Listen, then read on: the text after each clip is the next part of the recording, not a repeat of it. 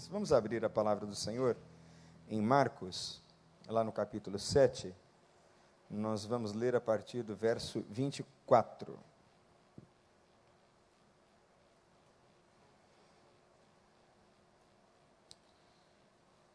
Marcos, capítulo 7, a partir do verso 24. Diz assim o texto, Marcos 7, a partir do verso 24. Jesus saiu daquele lugar e foi para os arredores de Tiro e Sidom e entrou numa casa e não queria que ninguém o soubesse. Contudo, não conseguiu manter em segredo a sua presença. De fato, logo que ouviu falar dele, certa mulher cuja filha estava com um espírito imundo, veio e lançou-se aos seus pés. A mulher era grega, Ciro-fenícia de origem, e rogava a Jesus que expulsasse de sua filha o demônio. E ele lhe disse: Deixe que primeiro os filhos comam até se fartar, pois não é correto tirar o pão dos filhos e lançá-lo aos cachorrinhos. Ela respondeu: Sim, Senhor. Mas até os cachorrinhos debaixo da mesa comem das migalhas das crianças. Então ele lhe disse: Por causa dessa resposta, você pode ir. O demônio já saiu da sua filha. E ela foi para casa, encontrou a sua filha deitada na cama, e o demônio já a deixara. Aleluia! Fecha os teus olhos. Pai, muito obrigado pela tua palavra, que agora será explicada. Eu te peço, Senhor, que no nome de Jesus, o teu Espírito aplique em cada circunstância, em cada vida e em cada coração a tua palavra. Pai, fala através de mim ao coração dos teus filhos e fala também ao meu coração, Senhor pois mais uma vez nós dedicamos e consagramos este momento ao Senhor, no nome de Jesus. Amém.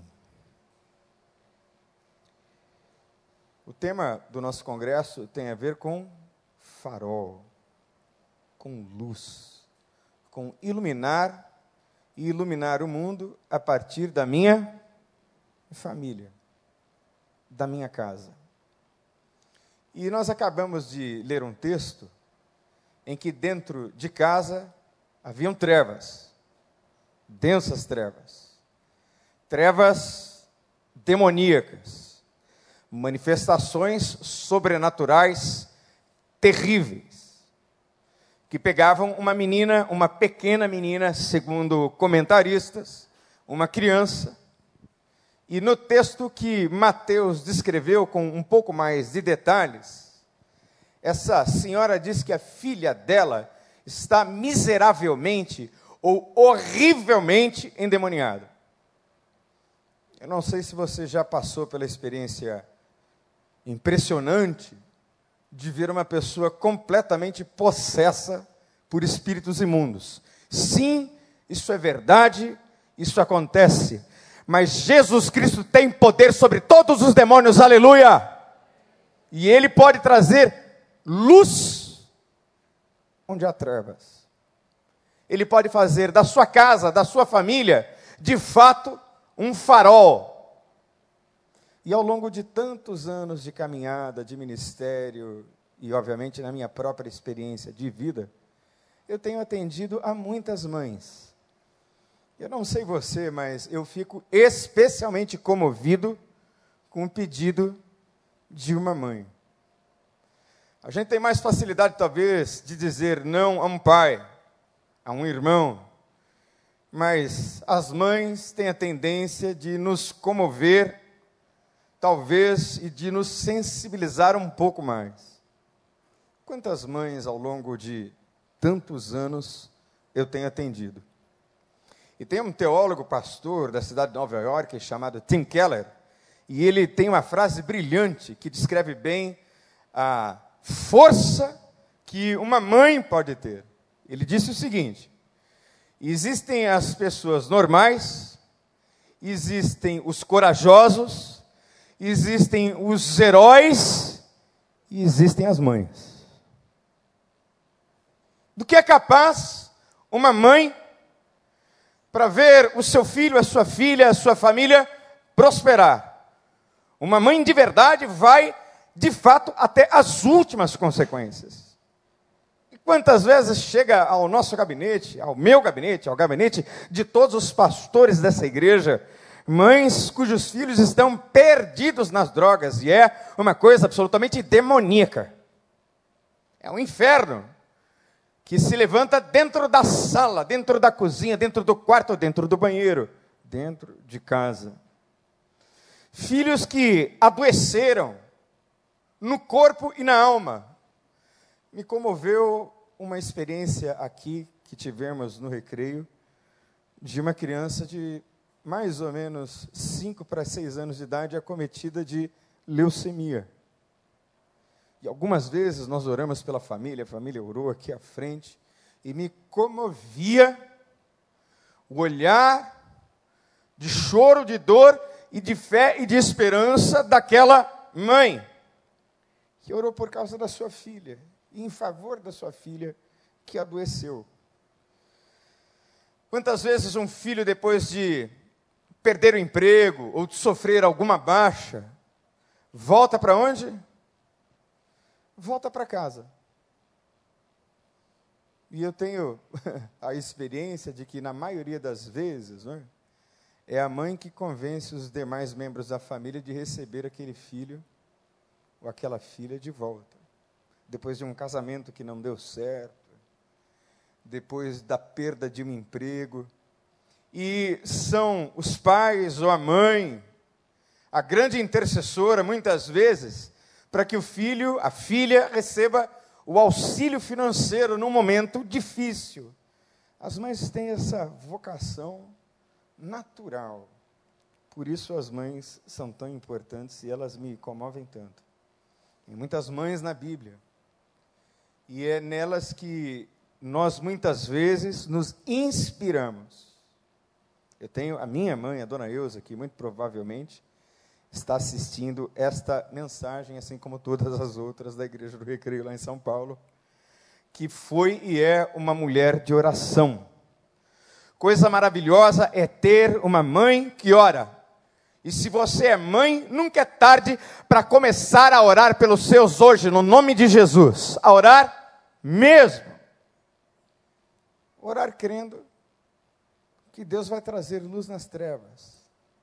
Porque todos nós estamos imersos nessa batalha espiritual. E esse mundo espiritual que é invisível aos nossos olhos, ele é real. Ele é tão real quanto o mundo material.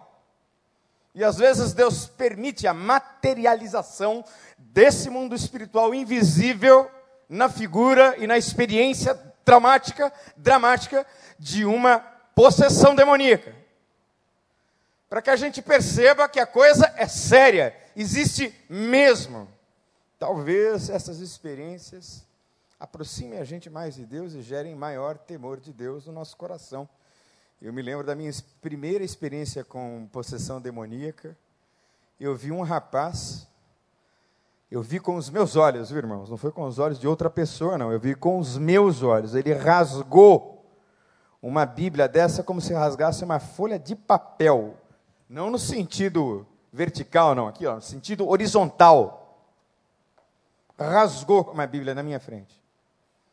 E foi uma experiência importantíssima para a minha jornada de fé. E o texto nos mostra esta mulher que é lá de Tiro e Sidom, lugar onde hoje está o norte do Líbano, e naquela época, Tiro e Sidom eram cidades muito ricas, e provavelmente aquela mulher era uma mulher de posses, que tinha condições, que tinha dinheiro. E era uma mulher cananeia ou sírio-fenícia, inimiga histórica de Israel, a região que corresponde à Síria. E às vezes os recursos todos que nós temos, às vezes todas as riquezas e os melhores médicos, podem nada ou podem muito pouco. Não adianta dar antidepressivo para quem é possesso de demônios. Não adianta fazer terapia se o problema é espiritual. A terapia, às vezes, é uma nuvalgina, porque a raiz é espiritual. E quão difícil é para alguém que, inclusive, tem posses, ver o seu filho ou a sua filha sendo levado para lá e para cá, para esse ou para aquele médico profissional, curandeiro, seja lá o que for, e a questão continua lá, doída, acontecendo. Como foi difícil para essa mulher conviver, muito provavelmente, com anos a fio com uma filha endemoninhada. Endemoninhada significa literalmente ninho de demônios. Que coisa dura e difícil. Mas corre a notícia de que Jesus estaria por ali. E de repente uma esperança materna enche o coração daquela mãe. E ela não mede esforços para saber onde Jesus estava. E Jesus estava numa casa e ele não queria ser incomodado. Eu, eu quero dar um destaque muito interessante nesse aspecto, porque a vida é luta. Quem é que concorda comigo que a vida é uma luta eterna, constante? Você pode dizer amém? É luta. Na quarta-feira, em particular, foi uma luta terrível para levantar. Né? Eu estava com muito sono. Mas eu levantei e vim trabalhar. Luta. Você está bem hoje? Daqui a pouco aparece uma virose. Apareceu uma virose assim na minha casa essa semana. Eu ainda não estou com a virose, mas provavelmente ela está incubada. E eu posso adoecer assim, ó, num segundo. Se o mosquito da febre amarela decidir me picar, meu Deus, eu vou ficar com febre roxa, porque eu já tenho uma certa propensão. Preciso muito da graça de Deus. E Jesus lutando, brigando, acudindo e ministrando às multidões, precisava de descanso, só isso, de privacidade. O texto é muito claro, gente. Eu, é lindo o texto, porque Jesus, ele diz, o texto diz que ele foi para essa casa e ele não queria ser encontrado. Ele não queria que ninguém soubesse. Por que, que ele não queria que ninguém soubesse? Porque todos nós temos necessidade de descanso e privacidade. Todos nós. E outra coisa interessante é que Jesus, contudo, não conseguiu manter em segredo a sua presença. Quem concorda que Jesus é todo-poderoso, diz amém. Então me responda por que é que ele não conseguiu manter em segredo o fato dele estar naquela casa. Porque para toda pessoa discreta tem pelo menos 20 fofoqueiros. Concorda?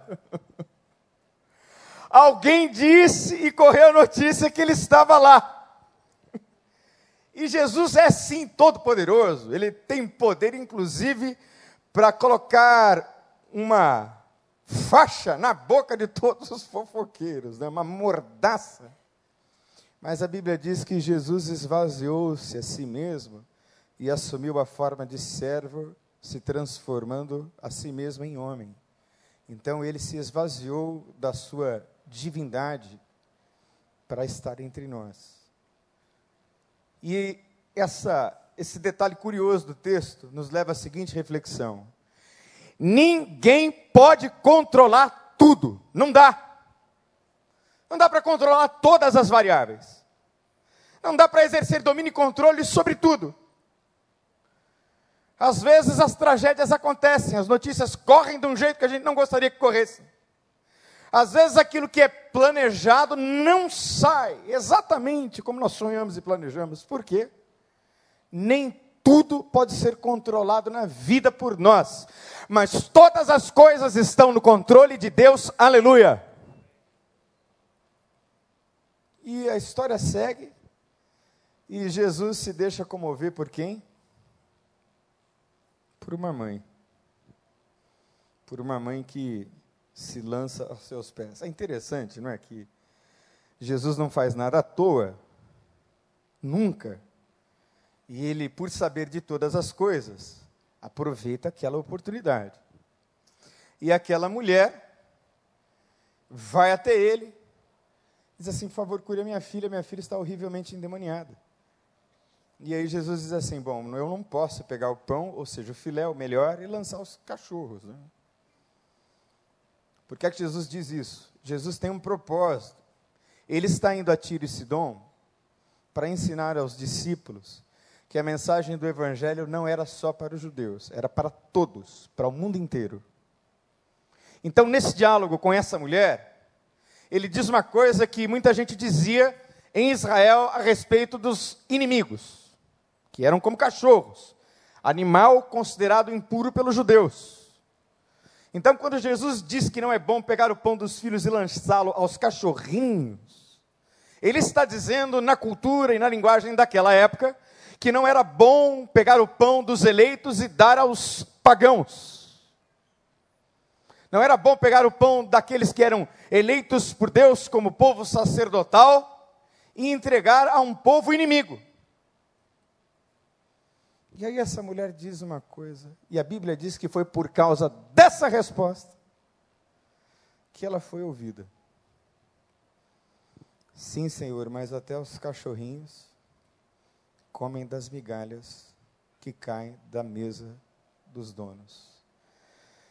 E aí, irmãos, nós temos aqui a lição das migalhas. As migalhas têm coisas impressionantes, importantíssimas para ensinar para mim e para você. Você nunca mais vai esquecer, a partir de hoje, a lição das migalhas. Primeira coisa importante sobre as migalhas, porque eu não sei você, mas eu já vivi de migalhas muito tempo. E vivi assim porque quis. E às vezes vivi de migalhas não porque eu quisesse, mas porque as circunstâncias me empurraram a comer migalhas. Mas a primeira coisa importante sobre as migalhas que caem da mesa dos donos é que quem decidiu amar alguém da sua família de verdade precisa se dispor a eventualmente comer migalhas. Repita comigo: amar é para gente madura. Gente autocentrada, gente que só pensa em si mesmo, nunca vai ser capaz de amar. Aliás, Deus conhece quem pensa só em si mesmo. Quem pensa só em si mesmo não vai longe com Deus, porque Deus é amor. E se Deus é amor, nós devemos amar como Ele amou. E às vezes a gente precisa comer umas migalhas em favor daqueles a quem a gente ama. A gente precisa se dispor a fazer exatamente o que nós gostaríamos que alguém fizesse por nós. Esse é o Evangelho. Amar a Deus sobre todas as coisas e ao nosso próximo como a nós mesmos. Por isso, sempre aquilo que eu espero de melhor para mim, eu preciso desejar e querer e dar para o outro. Por isso, nessa dinâmica da lição das migalhas, é preciso amar de verdade. E quem quiser amar de verdade vai ter que comer migalhas e ficar com as migalhas. Eu não sei quanto tempo você vai ficar com as migalhas. Deus é que sabe. Porque existem uma variedade enorme de circunstâncias na vida em que a gente precisa sim voltar a comer migalhas. Isso é entre você e Deus. Eu sei das minhas, e eu posso dizer a você com toda certeza, sem medo de errar: glória a Deus pelas migalhas que o Senhor tem me dado, aleluia. Quem ama e quem decidiu amar, tem que aprender a conviver com as migalhas. Segunda coisa importante sobre as migalhas é que as migalhas ensinam a gente a lutar, ensinam a gente a perseverar ensinam a gente a não desistir. Quantas lutas você já abandonou?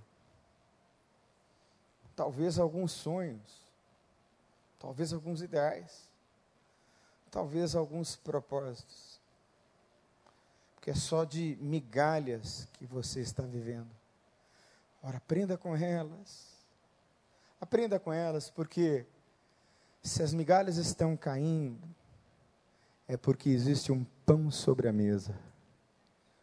E quem sabe, de tanto insistir e de tanto perseverar, um dia você seja convidado a sentar à mesa.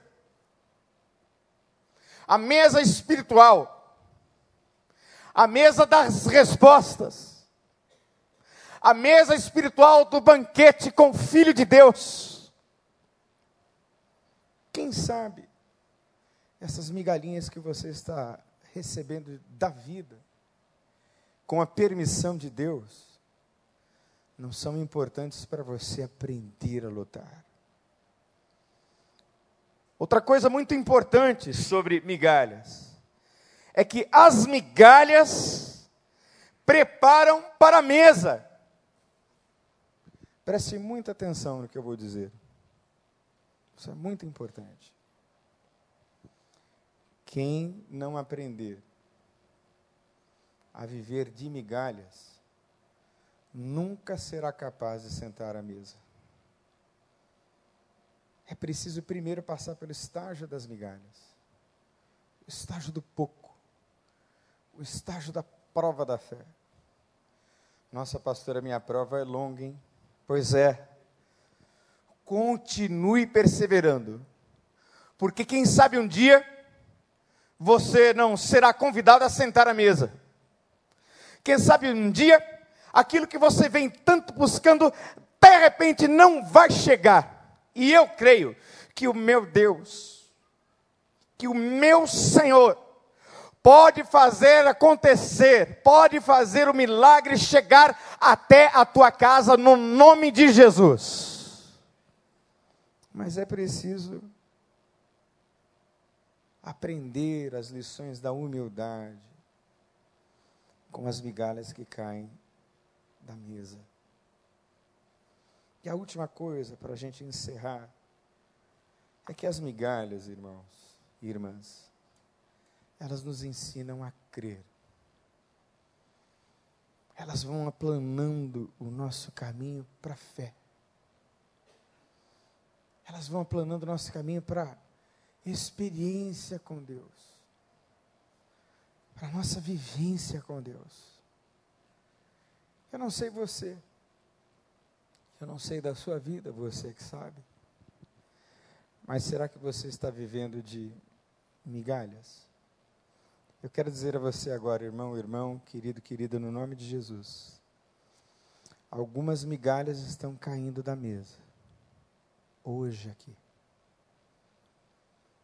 Quem sabe você não é a pessoa que Deus está chamando para se humilhar como aquela mulher, para dizer aqui hoje: Senhor, me dá uma migalhinha, me dá um pouquinho, só um toque da tua graça. Quem sabe hoje não é o dia, quem sabe a hora não é agora. Eu queria que você fechasse os seus olhos, você curvasse a sua cabeça. Eu vou pedir, por gentileza, se possível, que o Ministério do Louvor nos auxilie aqui.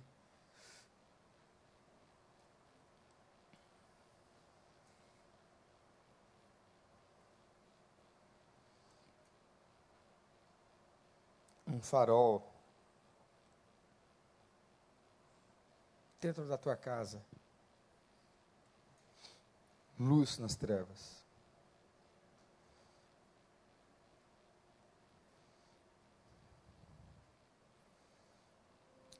Hoje tem algumas migalhas aqui que estão caindo da mesa. Mas estão caindo da mesa do Senhor.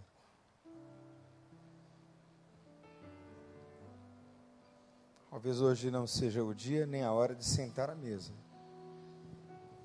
mas de se conformar e de se humilhar para receber as migalhas. E quem sabe, recebendo as migalhas que caem da mesa, você não seja surpreendido e receba muito mais. Ora, aquele que é poderoso para fazer infinitamente mais além daquilo que pedimos ou pensamos, segundo o poder que em nós opera. É o que Paulo vai dizer à igreja que está em Éfeso. Ele é poderoso para fazer muito mais além daquilo que pedimos ou pensamos, segundo o poder que em nós opera. Muito mais, abundantemente além. Se Deus ministrou seu coração, nós vamos cantar essa canção e você vai vir aqui à frente agora, em nome de Jesus. Vamos ficar em pé? Enquanto a gente estiver cantando, eu quero que você venha. Se Deus falou com você, tem migalhas caindo aqui, ó. Então venha, no nome de Jesus.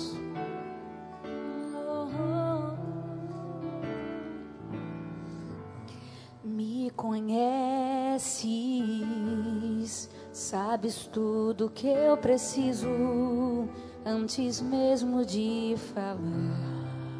Deus falou com você? Vem cá. Me amas, Tem algumas migalhas aqui só. Teu amor é bem tá caindo aqui. Então vem para cá em nome de Jesus. Imaginar. Não quero ser só apenas o teu servo Quero atrair teu olhar de amor, Senhor. Eu venho a ti como um filho que te ama. Tudo que eu quero é estar perto de ti. Deus falou com você, sai do seu lugar agora em nome de Jesus. Nos teus braços eu quero descansar. Correndo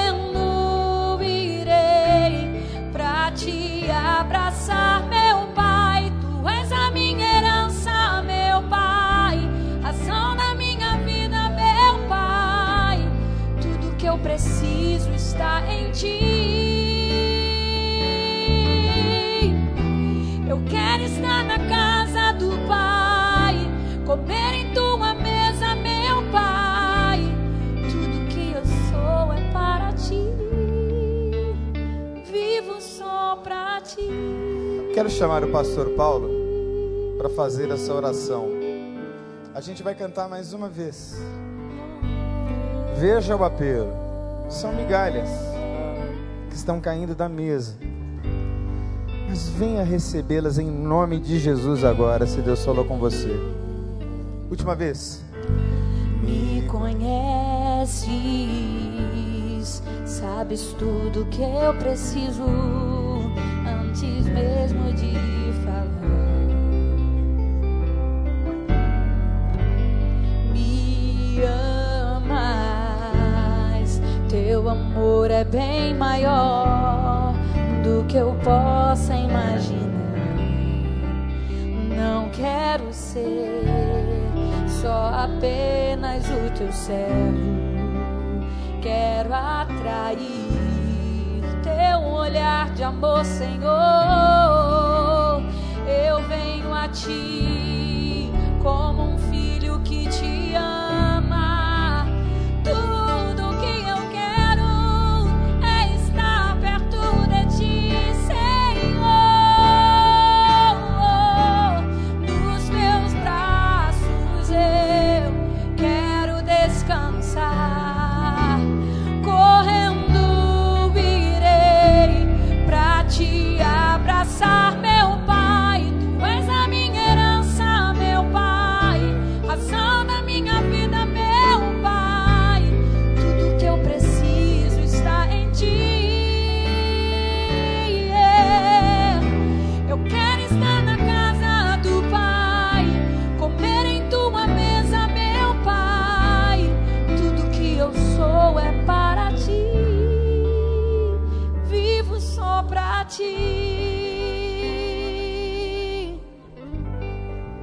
Vamos orar.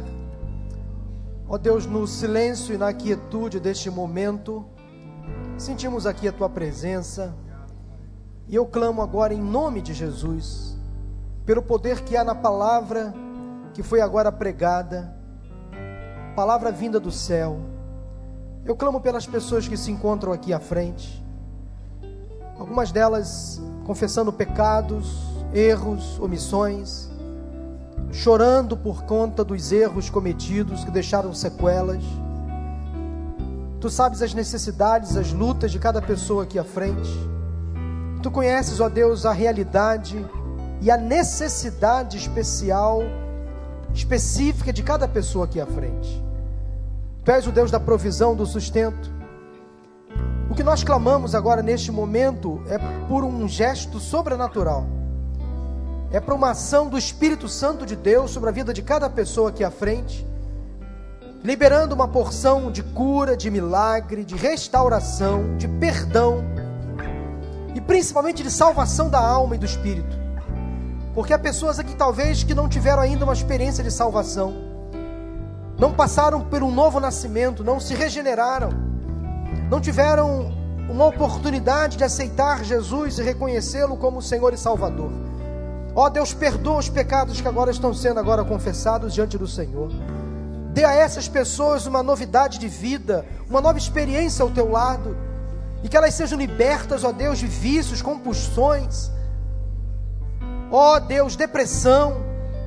Quem sabe há pessoas aqui pensando mesmo em morte, em suicídio, repreenda o espírito da morte em nome de Jesus. Ó oh, Deus, dê nova vida, dê uma experiência sobrenatural do Espírito Santo de Deus, a vida de cada pessoa. Tira essa pessoa do marasmo, da miséria espiritual, da sequidão espiritual, e levanta, ó Deus, para a tua honra e para a tua glória. Repreenda, ó Deus, a depressão, a angústia, a carga excessiva que o diabo tem colocado sobre essas vidas, ó Deus, libera em nome de Jesus. Nós repreendemos no poder que há no sangue no nome de Jesus toda ação maligna, demoníaca sobre a vida das pessoas que estão aqui à frente. Libera agora, Deus, uma porção de libertação, de milagre, de unção, de um recomeço diante da tua presença. Ó oh, Deus, em nome de Jesus. Leva o teu povo em paz e em segurança. Daqui a pouco, cada um vai retornar aqueles que vão ficar para os grupos de partilha, logo mais também que voltem debaixo da tua paz. Obrigado pelo privilégio de poder ouvir a tua voz, de poder falar contigo nesta noite. Nós oramos agradecidos em nome de Jesus. Amém, amém e amém. Deus seja louvado.